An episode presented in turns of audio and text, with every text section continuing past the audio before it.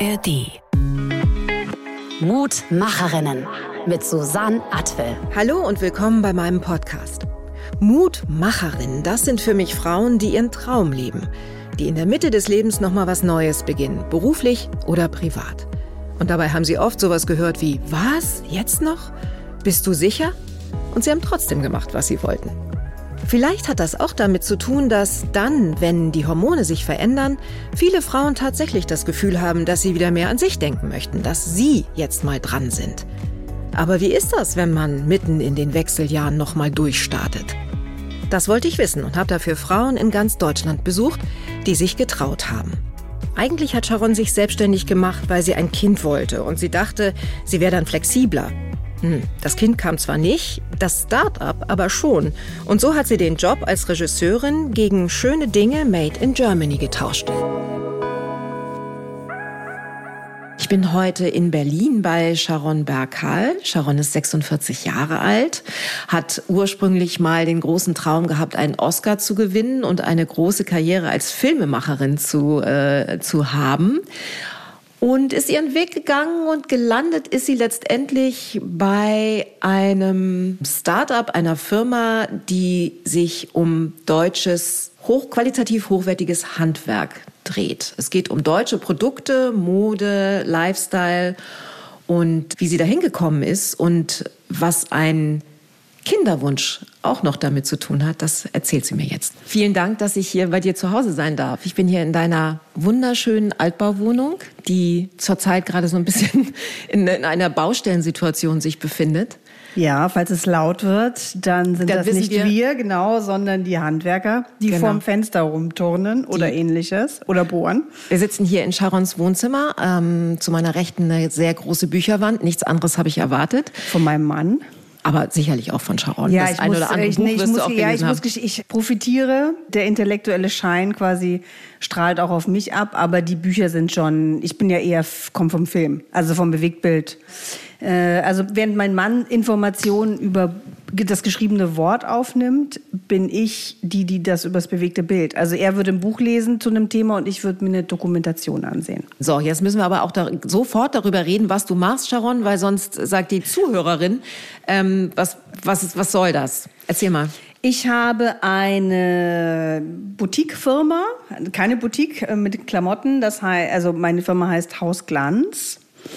Äh, das ist eine Online-Plattform, die sich auf deutsches Design und deutsche Lebensart, Kunst und Kultur im gehobenen Bereich konzentriert. Das ist eine Consulting-Agentur. Wir beraten deutsche Firmen aus dem Bereich äh, wie sie sich besser positionieren können, wie sie noch schöner werden können, wie sie besser mit ihrem Kunden kommunizieren können. Und das ist eine sehr, sehr große Leidenschaft, ähm, weil äh, ein lokaler Blick für mich auch Teil von Nachhaltigkeit ist und äh, man ja gerne hört, dass man quasi in Deutschland äh, kein schönes Leben leben kann, also in Form von schönen Hotels und schönen Dingen. Und da möchte ich den Leuten gerne sagen, das stimmt nicht oder zeigen, dass es nicht stimmt, sondern es gibt hier ganz, ganz tolle, auch sehr tief verwurzelte Unternehmen, die tolle Produkte haben. Es gibt tolle Orte, die man bereisen kann. Und ich möchte die Leute einfach aufmachen äh, für einen neuen Blick auf Deutschland. Du hast dein Leben quasi der deutschen Schönheit verschrieben. Genau, und ich weiß, es war am Anfang für viele Leute also ich hatte am Anfang immer Schiss, dass die Leute da was reininterpretieren, also irgendein rechtes Gedankengut oder ähnliches. Ja, ja stimmt, das wollen wir nicht, ne? Das will man nicht. Genau, ist, also ist dir das mal begegnet? ähm, na, sagen wir mal so, ich glaube, so ganz am Anfang, als es ganz frisch draußen war, waren die Leute einfach nur aufgrund dieses, man spezialisiert sich auf Deutschland, gab es eine Skepsis. Die hat sich wie bemerkbar gemacht? Dass ich vielleicht ein Interview mit jemandem nicht bekommen habe, ja, weil man wollte sich international fokussieren, was natürlich totaler Quark ist, weil äh, du kannst dich ja international fokussieren und trotzdem auf einer deutschen Plattform ein Interview geben. Da war mir das dann schon klar, dass man da irgendwie so ein bisschen vorsichtig ist oder so. Ähm, während andere Leute überhaupt kein Problem hätten, wenn sich irgendeine Plattform auf italienisches Design oder auf niederländisches so. Ich habe inzwischen bewiesen, dass es eben sehr wohl auch sehr anders geht, sich auf Deutschland zu spezialisieren ohne dem ganzen negativen Beigeschmack. Es ist interessant, ne, was das für Assoziationen auslöst und wie, wie weit entfernt dann anscheinend oder guter Geschmack und Deutsches scheint jetzt nicht so, also wie du eben schon sagtest, italienisch, klar, sind alle gut angezogen, gibt's tolle Designer genau. in jeglicher Hinsicht. Das ist ne? unpolitisch, aber hier ist es ja, natürlich, das Deutsche ist immer politisch. Ja, ja, absolut. Ähm, was auch, natürlich, ich finde das schon auch wichtig, dass wir da eine Awareness, eine Aufmerksamkeit für haben. Ähm, aber es kann halt nicht nur damit besetzt sein. Und das ist auch so ein, dieses zu zeigen, eben, man kann auch auf ganz viele Sachen hier sehr stolz sein, die ganz toll sind, die viel geprägt haben, die auch in der Geschichte auch immer sehr tolerant und offen waren. Also dieses Deutsche geht eben auch anders. Du kannst einen Nationalstolz entwickeln, ohne dass es schlecht ist, mhm. ja, oder behaftet mit Negativen, ja. Jetzt äh, haben wir uns ja hier getroffen, beziehungsweise ich habe äh, gesagt, Sharon, wir kennen uns, ich muss dazu sagen, wir kennen uns ein bisschen. Ja. ja? Ähm, ich habe gesagt, Sharon ist genau die Richtige für diesen Mutmacherinnen-Podcast, weil du eben auch eine Frau bist, die ziemlich spät sich für diesen Weg entschieden hat, um es mal so noch ein bisschen offen zu halten. Ja, was hast du, also die, diesen Weg, damit meine ich diese Plattform, ja. die du da gegründet hast. Meine eigene Firma. Deine genau. eigene Firma, du bist Gründerin, dein, da hast dein eigenes Startup äh, gegründet, bist, hast alles, was dazu gehört, kommen wir gleich noch drauf zu sprechen, alleine gemacht. Ja. Ähm, und hast einen Traum umgesetzt, den du hattest. Genau. Eine Idee, ja. Und das ziemlich spät mit, sag mal, wie alt warst du? Äh, ich muss mal kurz rechnen, also über 40, also so 41, oh Gott, vielleicht schon 42, ja, so mhm. 41, gute 41 ging es offiziell, ist die Gründung dann. Gehen wir, lassen mal ein bisschen weiter zurückgehen. So, als du so, ich sage jetzt mal so 25, ist man mit 25 schon erwachsen? Ja, ne, da ist man schon erwachsen. Man denkt es, aber ich finde jetzt retrospektiv denke ich mir so, oh Gott, man ist noch so weit, in, also man ist noch so ja. klein und äh, die, die Themen sind auch noch so anders. Ich weiß auch noch, ich meine, Scheitern mit 25 hat sich auch anders angefühlt als mit 45, weil da war noch so viel Leben, wo du das irgendwie korrigieren kannst. Wenn du dann so Mitte 40 oder auch Mitte 50 merkst du natürlich, die Zeit ist anders. Die Zeit, die du noch hast, ist anders. Ja? Die Zeit, die dir noch bleibt, meinst du? Äh, oder? Ja, ja. Genau. Okay, und was hast du gedacht mit Mitte 20? Wo würdest du sein? Also mit, mit Mitte, 20, äh, ja genau, oh Gott, mit, ja, ich, also mit Mitte 20 dachte ich vor allem, dass ich äh, schon einen Oscar gewonnen habe. Da hatte ich nämlich noch eine ganz andere Karriere. Da habe ich hab ja Regie gemacht, also mit Regie angefangen. Also ich habe so ein paar, so jedes Lebensjahrzehnt hatte fast so eine andere Mission oder einen eine beruflichen, äh, einen anderen Beruf, ja, und auch eine andere Karriere alles baut sich am Schluss auf zu dem, was ich jetzt mache. Aber in meinen 20er Jahren war Hast du das natürlich nicht gewusst? Nö, natürlich nicht. Oder war das immer schon dein Traum, sowas mal zu machen? Nein, null. Nee, da gab es halt das Internet auch noch gar nicht, ne? Oder es hat nee, gerade. Das Internet. Nee, oder? Lass mal überlegen. Nee. Äh, nee. Also doch, aber das war noch so äh, quasi nur Schrift und ja. äh, die Bilder waren, das war sah eigentlich alles aus wie eine Wikipedia-Seite oder sowas ja. heute. Ähm, ja. Nee, da habe ich Regie gemacht und ich dachte, dass ich auch ewig in dieser Karriere drin bleibe und äh, irgendwann dann Spielfilme mache und einen Oscar gewinne. Also ganz lang war mein Ding, ich Dein Traum war tatsächlich ein Oscar ja, ja, zu gewinnen? Ja, habe ich auch geübt als äh, ja? Ja, ja, also Dankesrede äh, geübt. genau. Das, ich habe auch als wirklich Kind, da reden wir 12, 13, 14, leidenschaftlich. Meine Eltern haben es auch immer zugelassen. Die Oscars äh, geguckt nachts, da, die wurden noch im ORF damals. Du warst äh, das. ich war das, die da geguckt hat, ja, genau im ORF ange, äh, angesehen und habe da auch, glaube ich, wahrscheinlich Oscar-Reden trainiert und äh, ja, ja, ich habe mich auch bei der Filmhochschule damals beworben. Das war schon so der Weg, den ich dachte, den ich so gehe. Und hast du das gemacht? Hast du Film studiert, richtig? Nee, nee. weil auch sehr lustig. Ich wurde abgelehnt, also bei, bei, der HFF in München. Und das ist ja ein ganz, also es werden ja auch nur sehr wenig Leute dann in die nächste Vorstellungsrunde eingeladen. Also das hatte ich geschafft, hatte dann mein Vorstellungsgespräch und so. Man musste ja so einen Film vorher produzieren und wurde abgelehnt. Ich habe es gar nicht verstanden. Und die haben aber dann angeboten, dass man sich nochmal unterhalten darf, warum man abgelehnt wurde. Und dann sagten die, wir dachten, sie gehören ins Showbusiness. Ja, genau so. Ja, ich, aber ich meine, ist ja auch eigentlich heute könntest du wahrscheinlich auch sofort irgendwie anzeigen und äh, aber ja natürlich heute würde sowas so, gar sie nicht gehören ins Showbusiness aber gehört das nicht eigentlich auch irgendwie zusammen also Showbusiness und Filme machen das ja, ist jetzt für mich gar nicht so weit voneinander entfernt ja, ich, ich kam da so, waren natürlich alle waren so eher so ein bisschen äh, existenziell angezogen, weißt du, eher Sartre als und ich hatte so einen bunten Bindi. Das da, es gab doch so eine kurze Phase, mhm. wo so Bindis irgendwie ganz cool waren, so ganz so. kurzen Pony. Ja Äh, ja, ich glaube, ich habe einfach nicht dem Bild entsprochen, was übrigens sich durch mein Leben zieht, ja, von dem, was man so zu sein hat in seiner Rolle. Also Regie war der große Genau, Traum. Hast genau. du Filme gemacht auch? Ich habe Musikvideos gemacht, mit denen bin ich eingestiegen. Das habe ich sehr gerne gemacht und habe Werbung gemacht. Und dann ging es so in Richtung Film. Und äh, ich war zu der Zeit, also wir reden jetzt von vor 25 Jahren, ein Vierteljahrhundert, war das, war ich eine der ganz wenigen Frauen auch in diesem Regie-Business. Und ähm, ich muss gestehen, das hat schon seinen sein Tribut gezollt, dieser Kampf, sich da durchzusetzen. Und ähm, das ist ein harter Weg. Also ich merkte dann so mit 30, 32, dass mir vielleicht die Leidenschaft inzwischen abhandengekommen ist, den Weg noch mal weiterzugehen.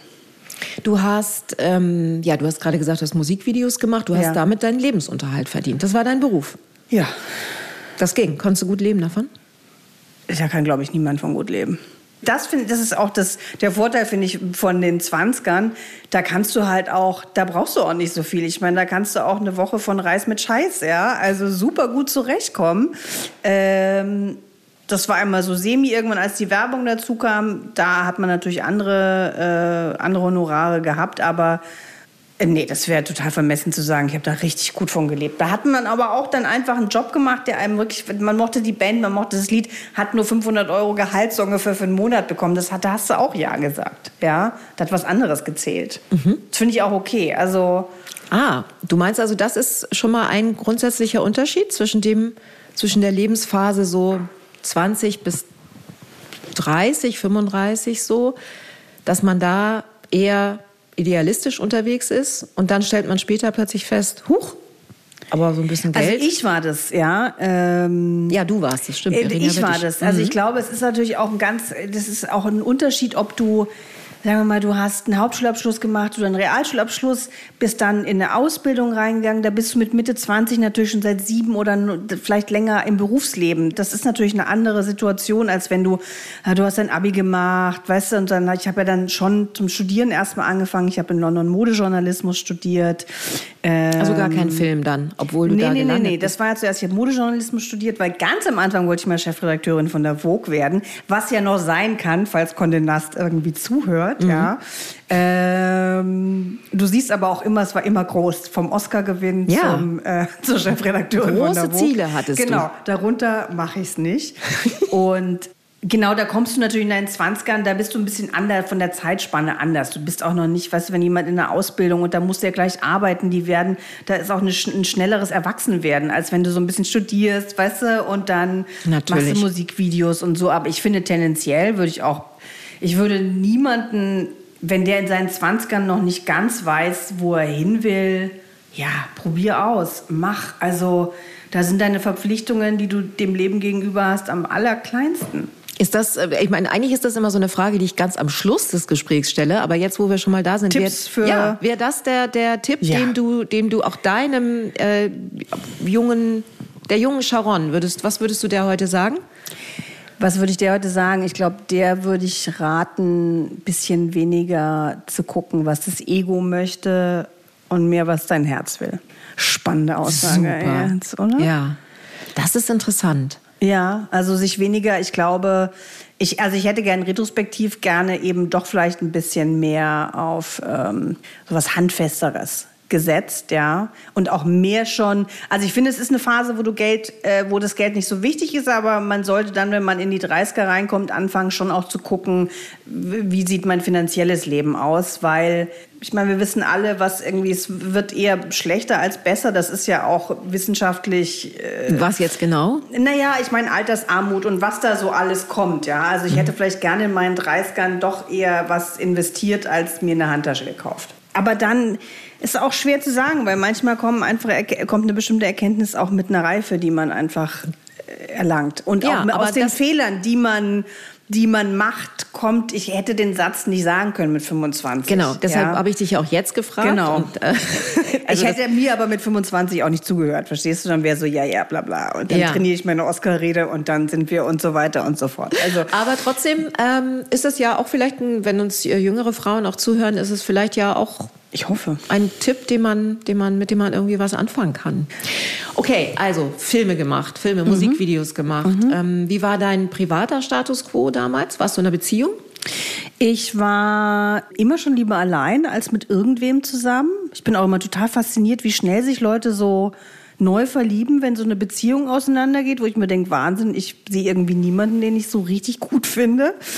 Ähm, hatte auch mit Alleinsein an sich keine Probleme und hatte auch noch nie so eine klassische Frauenvorstellung von meinem Leben mit diesem Kind und, und, und verheiratet und so. Also ich meine, ich war schon immer mehr auf, ich würde gern beruflich einfach bestimmte Sachen schaffen.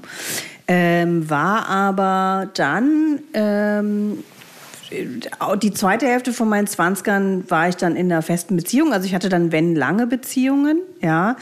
Und man muss dazu auch sagen, meine Mutter ist sehr früh, die ist gestorben, also die ist krank geworden an Krebs, als, sie, als ich 27 war und die ist dann gestorben kurz nach meinem 28. Geburtstag. Also da waren schon so ein paar äh, Happenings outside of my äh, control, die ähm, mein Leben und auch, glaube ich, wie man sich so auf Dinge noch, also auf andere Dinge konzentriert, einfach auch maßgeblich beeinflusst haben. Ja, ähm, ja, natürlich. Sowas ist ja ein, ein großer ein Schicksalsschlag. Ne? Das ist ja was, was erstmal. Ist auch im Verhältnis total früh. Also wenn ja. ich mir heute so Leute mit, äh, die dann so Mitte 50 sind und die dann sagen, oh, jetzt meine Mutter ist krank, jetzt sieht es irgendwie, wo ich mir denke, boah, krass, du hast immer noch deine Mutter, ja. Also man merkt dann schon, das Leben ist anders. Mein Vater ist auch im Verhältnis sehr früh dann gestorben. Das Leben ist anders, wenn du keinen mehr hast, den du anrufen kannst, wo du weißt, mhm. für die bist du immer noch in Anführungszeichen das Wichtigste im Leben. Absolut. Ja. Und das ja schon, schon recht früh im Leben dann. Ja. Und dieser, dieses Familiending war nie so deins. Hast du, oder hast du irgendwann dann, wann ist denn das so, mit Anfang 30 irgendwie gemerkt, so, oh ja, jetzt tickt die innere Uhr, vielleicht doch mal die biologische Uhr tickt? Nee, die hatte ich, die, die hatte ich nie. Also wirklich nie kann natürlich auch sein, also ich habe eine Autoimmunerkrankung, ich habe äh, keine Schilddrüse mehr. Also es kann auch wirklich sein, dass es aus einem körperlichen Grund heraus nicht getickt hat. Ich hatte dieses Bedürfnis nicht, äh, auch 24-7 mit jemandem zu sein oder so. Also egal ob Kind oder Mann. Ja, das fand, ja, ich, ich meine, ich finde, das ist, das ist so ganz indifferent, ja. Ich finde das total toll, wenn Frauen einfach wissen, sie möchten Kinder. Also jeder, der einen klaren Wunsch, also klar weiß, was er möchte, ist doch im Vorteil, ja. Und was er möchte. Äh, das stimmt, aber ich zum Beispiel habe das auch nicht gewusst. Also ich habe schon immer gedacht, ich will irgendwann mal Kinder, ja. aber ähm, meine Mutter ist zum Beispiel sehr früh Mutter geworden, ja. mit 19 und also die, die war, die stand dann schon in den Startlöchern irgendwann, als ich dann erwachsen war. Da war für die schon so, und wann kommen meine Enkelkinder und so. Ja. Und dann habe ich immer gesagt, nee, also Entschuldigung. Aber ich meine, ich bin dann mit 24 schwanger geworden, ja. Also das ist ja jetzt auch nicht so wahnsinnig viel später. Also nee. dann auch recht jung Mutter geworden. Und das war auch tatsächlich dann, also ich wollte das auch. Also meine erste Tochter und beide Kinder sind totale Wunschkinder und ich fand das großartig. Aber es war jetzt nie so, dass ich jetzt so einen bewussten Kinderwunsch gehabt hätte. Ja. Aber du hast also es dir in deinem so Leben vorstellen können. Ja, genau. Ja. Ich du hatte, nicht? Nee. Ich habe ähm, dann mit 33 meinen Mann kennengelernt, mit dem ich auch immer noch zusammen bin, seit äh, 13 Jahren, jetzt das 14. Jahr. Und mein Mann hat immer einen sehr starken Kinderwunsch äh, kommuniziert. Ja. Oh. Echt? Von ähm, Anfang an gesagt? Von Anfang, ja, ja, von, ja von Anfang. Es war quasi, jetzt müssen wir dann aber mich schnell schwanger äh, kriegen. Weil werde ich ja schon so alt. Mein Mann ist auch fünf Jahre jünger als ich, ja. Ähm, und das fing mich an, unter Druck zu setzen. Ja. Aber du hast dich auf die Beziehung eingelassen. Also das ist ja schon interessant. Naja, weil man denkt ja dann auch, das weg kommt dann irgendwann, verstehst du? Oder mhm. das wächst als Gefühl. Ich meine eben, weil Zeit ja auch so ein, in zehn Jahren, man weiß was inzwischen, was in zehn Jahren alles passiert. Und ich dachte, das kommt dann halt auch einfach, ja. Also, aber ich habe so mit 33, 34 schon da lief mir schon der Schweiß von der Stirn, äh, weil dieses eben auch, was uns Frauen ja auch immer wieder gesagt wird, dass du dann ja, weißt dann ist Schicht im Schacht, dann geht irgendwie nichts mehr und äh, ich wollte meinen Mann nicht verlieren. Also das war schon ein krasser Konflikt, der mich sehr lange intensiv beschäftigt hat. Und ich hatte dann irgendwann bei einer Geschäftsreise, wir sind jetzt in meinen 30ern, da habe ich bei der Deutschen Welle als Journalistin gearbeitet also als Autorin. Ich habe äh, Beiträge gemacht, Filme gemacht äh, im Lifestyle-Bereich, auch schon damals für deutsches Design. Ja, äh, man merkt die Verbindungen. Es ist und, interessant, wie, das so, wie das so sich so einschleicht. Ja, so, man kann manchmal schon so rückwirkend rote Fäden. Leider immer nur ähm, rückwirkend. Ja, genau. Oder? Wäre doch ja. ganz cool. Man sollte mehr vertrauen, dass Dinge, dass das, sich, das Schicksal sich schon irgendwie einen Gedanken gemacht hat. Und hatte dann in so einer Zeitung das erste Mal über Eizellen einfrieren, also aus so einem sozialen Hintergrund ähm, gelesen. Das war ja damals in Amerika konnte man es schon machen, in Israel konnte man es machen. Und hier in Deutschland war das ja noch gar nicht groß bekannt und habe mich da dann aber auch weiter, also ich habe das äh, recherchiert und das war für mich wirklich so ein, okay, ich muss das machen, weil dann ist so ein bisschen die Schlinge am Hals, äh, lockert sich. Und ich war damals eine der ersten, also unter den ersten 100 Frauen, die das aus sozialen Gründen machen konnten oder gemacht haben. Das war vorher nur möglich, wenn du Krebs hattest und bevor du in die Bestrahlung gegangen bist und dann hat man dir die Eierstöcke oder so entfernt, damit die nicht kaputt gehen und dann wurde das eingefroren.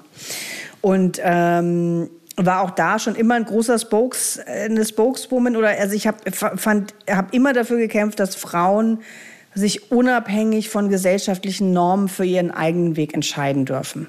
Ja, und dazu gehört eben im Leben einer Frau auch, ob sie Kinder möchte oder nicht. Ja, und ähm, beides ist toll, aber die Frau muss einfach die Entscheidung haben, was sie in ihrem Leben machen möchte. Und wenn sie es nicht machen möchte, dann darf sie das auch irgendwie klar kommunizieren, ohne mit Vorurteilen. Wenn du sagst, du hast dich dafür eingesetzt, inwiefern hast du dich dafür Wir waren dann, ich habe mich dann quasi, ähm, die SZ, das SZ-Magazin hatte eine ganz große Geschichte gemacht. Also ich habe dann wirklich darüber offiziell gesprochen, weil zu dem Zeitpunkt haben sich viele Frauen einfach auch noch ein bisschen geniert. Ich hatte immer Sag noch mal kurz, wann war das? Zu welchem Zeitpunkt? Wie? Lass mich mal überlegen. Na, so 2014. Mhm. Ich war auch bei Günter Jauch damals, äh, Sonntagabend. Ja. ja. Wann ging es los? Nach dem Tatort, ja. oder? Weil ich hatte immer das Gefühl, ich kann sprechen und meine Anfeindungs... Dieses, weißt du, wenn dann eine Frau alleine ist und die macht das, kommt dann immer so, ah, guck dir die doch an, klar, bekommt die keinen ab. Ich war in einer festen Beziehung, weißt du, ich hatte irgendwie beruflich, äh, ich hatte was zu tun, also ich stand im Leben. Ich hatte das Gefühl, meine Angriffsfläche ist so klein, dass ich mich da hinsetzen kann und Frauen irgendwie zeigen kann, guck mal, hier gibt es eine Option. Cool. Ja, ja und ähm, das haben wir eben gemacht. Ich habe es auch zweimal gemacht, damit wir genügend Eier irgendwie zur Verfügung hatten und konnte dann damit quasi so ein paar Jahre das nach hinten schieben. Nach hinten rausschieben. Genau. genau. Um, ah, das ist okay. Das cool. hat mir dann erstmal wieder ein bisschen Luft, Luft gegeben. gegeben. Und ja. in dieser Zeit, in der du Luft hattest, warst du äh, bei der Deutschen Welle und hast da als Journalistin gearbeitet und genau. hast Filme gemacht, wo du auch deinen Mann kennengelernt hast. Ne? Äh, genau, den habe ich da auch kennengelernt. Und ähm, diese paar Jahre Luft hat mir quasi den Raum gegeben, weil ich schon, also ich bin jemand, der sehr, also ich kann ganz viel arbeiten, ich bin kein fauler Mensch, aber ich brauche ein bisschen einen autarken Raum. Also ich brauche eine gewisse Freiheit, wie ich mir Zeit einteilen kann. Ja, das ging bei der Deutschen Welle total gut. Es geht natürlich als selbstständige Regisseurin auch gut. Ich fange zum Beispiel mal gerne um elf an, aber dann arbeite ich bis elf Uhr nachts. Also das ist, ich brauche diesen Raum. Und ich dachte mir dann, okay, wenn wir dann, ich hatte es ja meinem Mann auch versprochen und ich bin jemand, der auch in das Versprechen hält ich wusste, ich, wir müssen da irgendwann ran. Und dann wollte ich aber für mich ein Umfeld haben, wo ich das Gefühl habe, noch ein bisschen Freiheit. Also dieses, die Vorstellung, ich wäre angestellt, also bin quasi da schon in einem festen Konstrukt und bin dann noch quasi in einem festen Konstrukt der Kinderpflege oder des Aufziehens, ja, das hat mich gewirkt. Ja, das war nicht vorstellbar. Das finde ich jetzt einen ganz spannenden Moment, weil du sagst quasi, wir stehen jetzt kurz vor dem Moment, indem du beschlossen hast, dich selbstständig zu machen und ein Startup zu gründen. Äh, selbstständig ne? war ich schon immer, sagen wir eine eigene Firma. Na, achso, bei genau. der Deutschen Welle warst du nicht angestellt? Nee, da war ich auch fest frei. Mhm, genau. Okay, also eine eigene Firma zu gründen. Genau. Das ist kurz davor. Und du willst jetzt ernsthaft sagen, dass die dass die Initialzündung quasi für ja. den Schritt, diesen Schritt zu tun, bekommen, das bekommen, ja. Kind, was du bekommen wolltest, Schrägstrich solltest, war tatsächlich? Ja. Weil ich dachte, Ach, wenn ich meine eigene Firma habe, dann kann ich das ja mitnehmen, weil das ist ja dann meine Firma. Wer soll mir denn erzählen, dass ich das nicht mitnehmen kann? Weil ich ja wusste, du kannst es ja Kinder nicht mit in die Arbeit nehmen, äh, wenn es klein sind, bla bla bla. Auch ich war auch total realistisch. Äh, Kinder und Karriere, das geht halt sehr gut, wenn du äh, viel Geld verdienst oder halt einfach aus einem sehr geldigen Haushalt kommst. Also ich dachte schon auch immer, wenn ich quasi die Karriere machen möchte, die ich noch zu einem Kind, dann muss ich mir einen Raum schaffen, wo das möglich ist. Okay. Die eigene Firma. Die eigene Firma. Würde ich mir vielleicht heute auch noch mal Und da fängt überlegen. Aber an zu lachen. Ja, genau. ähm, genau, weil ja, was ist dann passiert? Also dann waren da ja zwei Major Entscheidungen standen da an bei Genau, dir. Also ja. zwei große, wichtige Ja, Lebensschritte. war sehr viel Unruhe immer im, am Also, Ende der 40er. du wolltest Und mein Vater werden? ist noch gestorben mit, als ich, ich glaube, 39 geworden bin. Krass. Also dein viertes Lebensjahrzehnt hast du, du hattest gerade deinen Vater verloren, du hattest eingefrorene Eier irgendwo liegen, die du, wo du dich dann entscheiden wolltest oder die wolltest du dann befruchten lassen, wolltest ein Baby bekommen und du hast eine Firma gegründet oder du wolltest eine Firma. Lass uns die- noch mal da kurz okay, bleiben. genau, ja. Ähm, was hast du dann zuerst gemacht?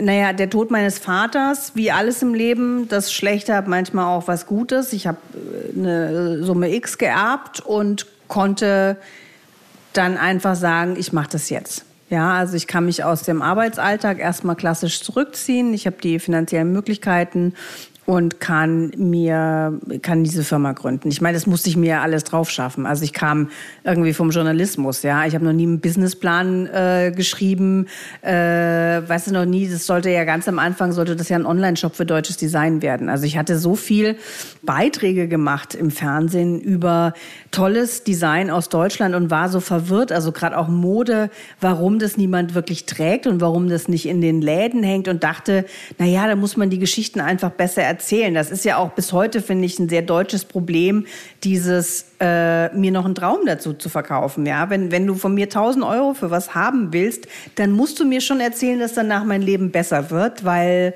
das können die anderen nämlich, das können die Franzosen und die Italiener nämlich wunderbar. Deswegen kaufen wir ja auch oder wollen wir alle irgendwas Bestimmtes haben. Ja, und ich dachte, ich muss es einfach nur ein bisschen schöner erzählen und dann läuft es rund.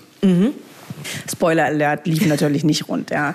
ähm, also, es war dann ganz klar, natürlich zuerst die Firma auf die Beine stellen und dann kommt das Kind. Ja, weil äh, ich bin ja auch in guter Verfassung gewesen und so 41, 42, 43, das war dann so das Thema, wo ich dachte, da, da Okay, starten wir. das heißt, du hast einen Businessplan geschrieben, du hast, du hast ein bisschen Geld gehabt, aber du habe brauchst bei brauch, Investoren trotzdem natürlich gesucht, weil das alles natürlich auch erstmal wahnsinnig groß gedacht war und hatte auch ganz kurz Leute mit dabei, die das auch, die, die mir quasi da, die mich mit äh, unterstützen wollten oder das auch mit gründen. Die sind dann wieder weggefallen. Also auch so ein Gründungsprozess ist einfach ganz anders, wie das auch gerne mal in so einer Zeitung beschrieben wird oder wie das Leute erzählen und habe dann irgendwann gedacht, ja, fuck it, ich mache das jetzt alles allein. Und das war eben ein Online-Shop, ein deutsches netter, ein netter Porté für deutsches Design. Also So. deutsches, genau, schön gemachtes, gutes, wertiges deutsches Design, das auf einem gewissen Niveau preislich auch online verkauft wird. Genau. Das war der Das ist auch Ursprungsgedanke. ein schöner Gedanke. Und ja, dann? schon, ja. Ja, absolut. Naja, ich meine, dann kam, äh, dann ging das los. Und ähm, was ich erstaunlich fand, Gott sei Dank habe ich festgestellt, das hat auch gar nicht so sehr was mit mir zu tun. Sehr viel von dem Support, den man da im Vorfeld hatte, der verschwand in der Sekunde, wo man online, also wo es losging. Ja, also Heißt was? Wer, also auch ein Gründungsstil, die Leute reden sehr gerne. Aber richtig machen, also zwischen reden und machen ist ein großer Unterschied. und damit meinst du jetzt äh, Kunden, die oder oder Nee, äh, Support, nee, Leute, mit im, die sagen, ja, super, ich helfe Ach so, ich dir. helfe dir, ich genau, mach, ich mach das Logo oder ich helfe dir da. ja, oder, oder, ich erzähle oder äh, von dir. Also manchmal ist es ja so ein... Ah, okay, Werbung machen für dich. Ja, Marketing. Wirklich, also Leute, die du kennst, die halt auch Die Einfluss haben. Print, also und die, genau Journalisten und Okay. so weiter und so fort, ja, Okay, oder okay. Firmen, die du verkaufst, dass die halt dann Cross-Marketing von dir erzählen Mhm. und so weiter und so fort. Also ähm, auch noch ein Gründungstipp.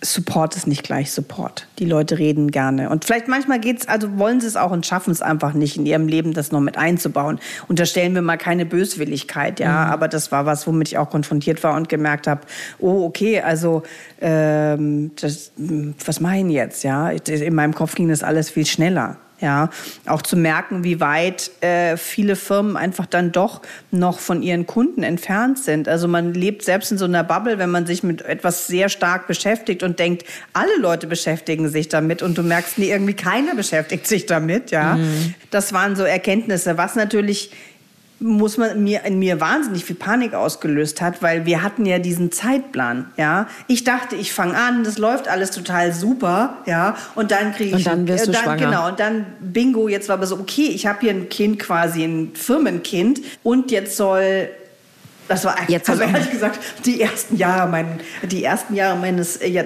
dieses Jahrzehnts waren Horror. Mhm. Und Covid kam ja auch noch dazu. Also das war äh, Horror.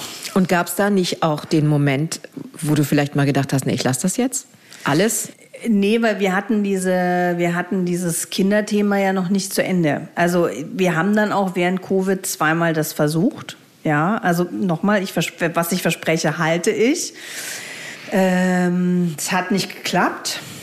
Und so lange musste ich ja bei meinem Plan bleiben, weil das war ja Teil an dieses, war ja auch an dieses Kind gekoppelt. Ich hatte ja gar keine freie Entscheidung. Wie möchte ich das stelle ich mir aber auch unglaublich belastend vor, also auch körperlich. Ja. Naja, weil ich meine, du hast, eine, hast ja dann eine Kinderwunschtherapie gemacht, sprich dann Hormone genommen, man muss ja irgendwie hormonell quasi... Das ist Gott sei Dank, wenn du sie eingefroren hast, ja. ist der Prozess das äh, Ach so, stimmt, weil man macht das ja genau, beim die um die, Genau, ne, das hatte ich hm. ja in meinen 30ern quasi gemacht, wo okay. ich ein bisschen besser weggesteckt habe, aber okay. auch da natürlich hast du Nachwehen, das ist ein, das, da passiert was in deinem Körper, ja. Also die hormonelle Belastung war es nicht, aber es ist natürlich. Ich habe ja gesehen, auch wie viel Freude bei meinem Mann dann entstand. Also das war schon das belastend. Das war schon ja, hart, das ja. Ich. Und dann ist halt auch, weißt du, ich meine, es ist ja auch immer wahnsinnig viel Geld dann trotz alledem, was diese Befruchtungsgeschichten kosten und so weiter und so fort. Und da war so viel Druck, es war so viel Druck auf uns, ja, mit diesem Thema ähm, weil nach außen gehört es ja so dazu zum Leben, ja. Und ich meine, für meinen Mann war das noch viel mehr Teil, wie sein Leben aussieht, als für mich. Und auch wenn ich das Gefühl hatte, dass sein Kinderwunsch vielleicht auch gar nicht so stark ist, wie er das denkt, sondern vielleicht auch ein bisschen mehr geprägt ist von dem, wie die Gesellschaft geprägt ist oder der kommt aus einer ganz tollen, intakten Familie, weißt du, so wie man selber sein Leben gelebt hat oder halt als Kind wahrgenommen hat. Ja, das war ein großer Prozess. Den haben wir dann auch, ja, erst letztes Jahr im Februar dann auch mit einem Paartherapeuten aufbrechen können und haben gesagt, wir lassen das. Also wir lassen das ziehen wenn wir beim Thema Mut machen sind, das kann auch jetzt sich noch mal alles beim jetzt hat sich ja quasi so ein großes Thema gelöst. Ich gucke jetzt auch noch mal, wer weiß, was passiert und finde auch, dass wir Frauen heutzutage so dieses Leben, was glaube ich unsere Eltern noch geführt haben, dass du irgendwo anfängst und diesen Weg über einen sehr langen Zeitraum gehst und dann ist es zu Ende. Ich glaube, das gibt's auch so gar nicht mehr. Wir sind jetzt, glaube ich, diese, die, in diesem Übergang, dass wir noch was so von der alten Welt, also, also wir kennen noch die Zeit ohne Internet. Wir kennen noch Leben, die so stringent durchlaufen. Und die gibt's heute natürlich immer noch. Aber deine Tochter zum Beispiel, für die ist, glaube ich, viel klarer, dass das Leben auch in Wellen, also dass auch Sachen in Etappen kommen, ja, und dass du dich dann auch vielleicht nochmal umorientierst. Ich habe mich ja jetzt auch schon, ich war Regisseurin, dann war ich bei, beim Fernsehen, jetzt habe ich meine Firma, die ich auch behalte. Also das ist auch schön alles so, wie es ist, aber dadurch, dass ich das Kind jetzt, dass wir dieses Kind nicht haben werden, geht ja für mich auch nochmal eine komplett neue Welt auf. Und natürlich macht es mir auch Angst, weil wenn man neue Wege geht, es macht Angst. Und weil wir jetzt auch gerade so eine Generation von Frauen sind, die äh, geballt und in dieser Masse auch uns auf neue, zu neu, auf zu neuen Wegen machen. Ja, du, ich meine, ich habe inzwischen relativ viele Kundinnen, die ich betreue mit der Firma, also mit Haus Glanz, die eben dann angefangen haben, als ihre Kinder aus dem Haus waren. Das finde ich total spannend mhm. und das muss erzählt werden, weil wenn wir als Frauen keine Angst mehr vom Alter haben und uns von unserem Alter nicht mehr irgendwie in die Ecke stellen lassen, oh, oh es klingelt, äh, da ich, kommt DHL. fertig, genau, ähm, dann stehen uns ja noch alle Toren offen. Also das ist ja total toll, ja. Ja. Ich gehe schnell an, Geh die, Tür an die Tür und dann kommen wir weiter. Also, wo waren wir denn stehen geblieben? Wo warst du stehen geblieben? Bei, ach so, genau, dass, dass wir heute in einer Zeit leben, in der wir sowieso nicht einen Job durchgängig machen, vom Anfang bis zum Ende und auch die Chance haben, auch als Frauen natürlich in der Lebensmitte, ja, das ist ja genau das Thema auch. Wir haben ja auch noch so viel, weißt du, wissen wir ja selber. Ich meine, als ich klein war, da war so Mitte 40, äh, Ende vom, also äh, Ende Gelände, ja. Also ich glaube auch, dass wir einfach noch viel jünger und agiler sind im selben Alter und ja auch deine Mutter wahrscheinlich viel agiler mit ihrem Alter ist als die Oma. Und ich glaube, das ist ganz viel auch so gesellschaftlicher Druck, wie mit dem Kinderkriegen. Mir hatte meine Hormonärztin gesagt, Frauen können bis 45 theoretisch und auch jetzt gar nicht so kompliziert noch Kinder bekommen. Aber du, die Frauen, denen wird erzählt, dass ab 35 quasi schon Schicht im Schacht ist. Wenn man uns erzählen würde, das läuft, das kannst du noch gut machen bis Mitte 40. Wer weiß, wie sich unser Körper, weißt du, was ich meine? Mhm. Wenn man das so erzählt bekommt, nimmt man das ja auch so an, ja? Mhm. Ja, wie vieles, was uns so erzählt wird, ne? Genau. Also, und wir sind ja. jetzt so diese erste, ich glaube so das erste Mal, diese Frauen eben zwischen 40, jetzt 55 oder 60, die so in so einer großen Welle ausbrechen und sagen, wir wollen es anders. A, wir wollen noch gesehen werden weiterhin, ja, äh, und wir wollen noch am Leben teilhaben und es gibt Raum für uns. Und wenn du nicht mitspielst, mache ich es halt alleine. Das ist total spannend. Deswegen möchte ich auch mir im Kopf keine Grenzen setzen, was jetzt noch kommen kann. Also Hast du denn noch eine Idee? Also jetzt bist du 46, der Kinderwunsch, der ist ad acta gelegt ja. worden. Ähm, Deine Firma Hausglanz gibt es aber noch? Ja, ja, ja. Da arbeitest du auch noch dran? Ja, ja. Da Oder hast du schon dran? wieder eine neue Idee im Kopf? Mein super Wunsch ja, was Jetzt ich so Trommelwirbel. Ja, genau, was ich so richtig schick fände, wäre. In Frankreich haben wir doch diese ganzen Heritage-Mode-Brands, ja, die dann eben von LMWA werden die wieder zu neuem Leben erweckt und so weiter und so fort. Wir haben ja in Deutschland. Also so alte Marken, wie, wie zum Beispiel damals Celine oder. Äh, genau, die sind ja mit viel Input revamped worden und wir haben in Deutschland, auch wenn es viele Leute gar nicht kennen, ja auch so ein paar Marken. Jetzt klar, im, sagen wir mal, Keramik oder Porzellan kennt jeder, aber wir haben ja äh, Uli Richter könnte man ja zum Beispiel oder ähm, der Ostergard oder auch Marken oder Salons, die vor dem Zweiten Weltkrieg total hip waren. Sowas finde ich total, weißt du, wenn du so eine Marke nimmst und du führst sie einfach ins Jetzt, ja, mhm. also als Kreativdirektorin. Das finde ich total toll. Ich fände es toll aus dem Haus Glanz eine Print, also aus diesem Online-Magazin, was sehr gerne gelesen wird, eine Printversion zu machen. Äh, ich könnte mir auch eine Hotelkette mit super kleinen, tollen Boutique-Hotels, dann aber eben in Deutschland, äh, die dasselbe verkörpern im Design, was ich erzähle. Also da gibt es total viele Möglichkeiten. Ja, ah, sehr gut, Sharon. Genau. Das ist doch ein schöner Abschlusssatz. Ja für dieses wunderbare Gespräch. Vielen Dank, Sharon. Ja, ich hoffe, ich äh, konnte, konnte, ich kann Frauen da draußen Mut machen. Du hast eine wahnsinnig spannende Lebensgeschichte erzählt. Und ich meine, hey, wir sind doch erst am Anfang. Wer weiß, was da noch ja, alles kommt. Das stimmt allerdings. Mutmacherinnen. Ein Podcast vom Hessischen Rundfunk. Sharon hat uns ja erzählt, wie schwer es ihr gefallen ist, als Frau ein Unternehmen zu gründen. Und damit ist sie kein Einzelfall. Nur bei rund 20 Prozent der Firmengründungen in Deutschland sind Frauen die Gründerinnen. Deshalb hier noch ein Podcast-Tipp für euch aus der ARD Audiothek vom RBB Inforadio, der Podcast Wirtschaft. Sie sprechen mit Stella Neithöfer, die während ihres Studiums Gründerin wurde. Die Episode heißt Wie schwierig ist es, ein Start-up zu gründen, Frau Neithöfer?